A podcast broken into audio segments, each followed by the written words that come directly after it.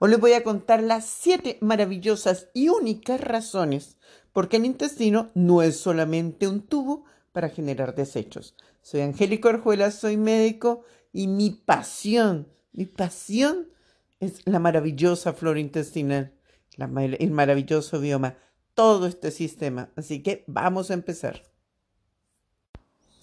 Por ello se pensó que el intestino solamente era un tubo de basura.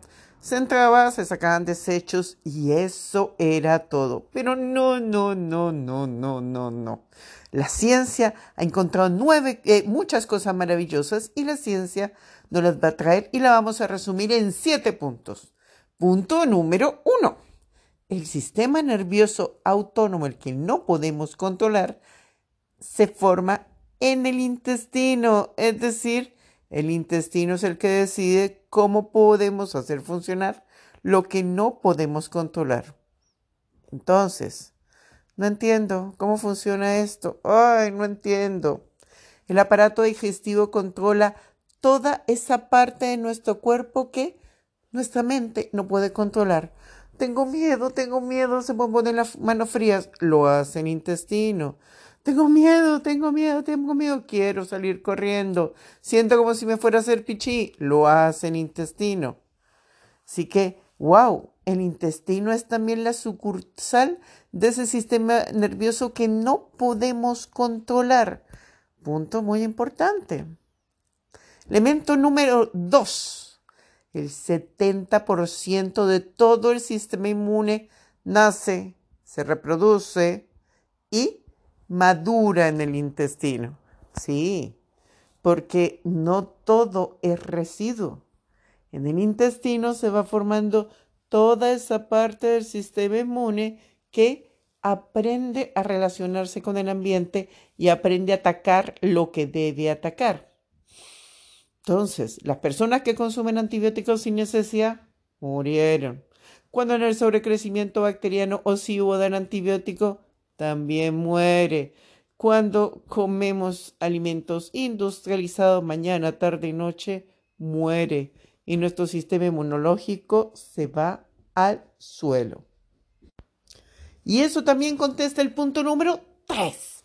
El 50% de las heces, materia fecal, son bacterias, de las cuales la mayoría son buenas, no todas son terriblemente malas.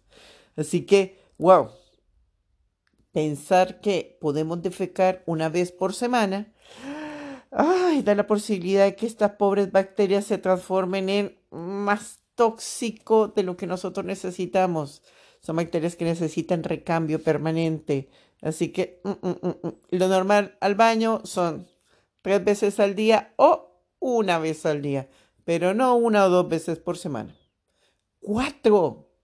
Mientras más diversidad en la dieta, más diferentes son las bacterias que vayamos a tener. Los que son monotemáticos y son, saludables y comen siempre lo mismo, pollo con lechuga, van a tener una pobre dieta, mientras que los que integran alimentos fermentados, alimentos germinados, semillas, se olvidan de la lechuga que no son muy buenas para la flora intestinal, van a tener una gran diversidad de bacterias, gran diversidad de bacterias que los va a proteger muchísimo, muchísimo, muchísimo más. Punto número 5. El estrés y los niveles de ánimo están ligados al intestino, pero nacen en el intestino, no vienen de afuera hacia adentro.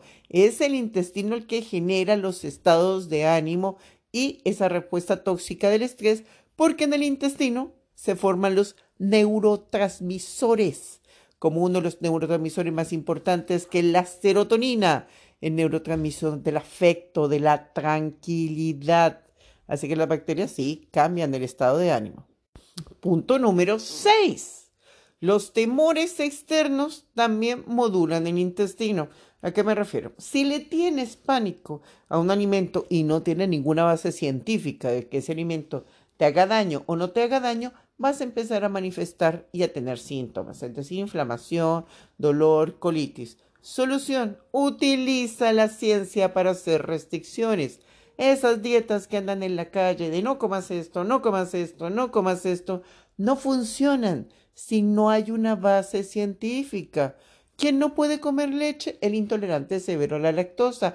¿Cómo se sabe? Conciencia, con un test expirado, con exámenes de sangre, conciencia, no con el empirismo de la calle, en donde aparecen dos, tres eh, quash o paginitas de internet o asesorías online, en donde le quitan todo a las personas porque se empieza a somatizar síntomas de un problema que no existe.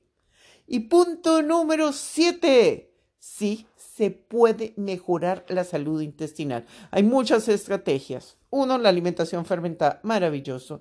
Dos, el ejercicio. El ejercicio mejora la salud intestinal.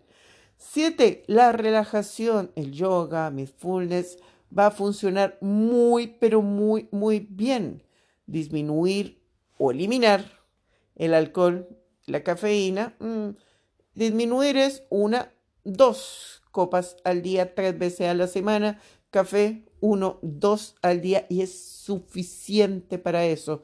Y el dormir, porque el dormir mejora sí o sí la salud intestinal. Así que ya tienen siete maravillosos y únicos puntos que ustedes no conocían acerca de la fantástica, maravillosa y única salud intestinal. Soy Angélica Orjuela, soy médico y mi pasión por la salud intestinal trasciende porque no somos lo que comemos, somos lo que podemos absorber. Y no olvidemos que estar hinchado para nada es normal. Así que los invito a seguir en contacto y seguir comunicándonos con estos maravillosos audios.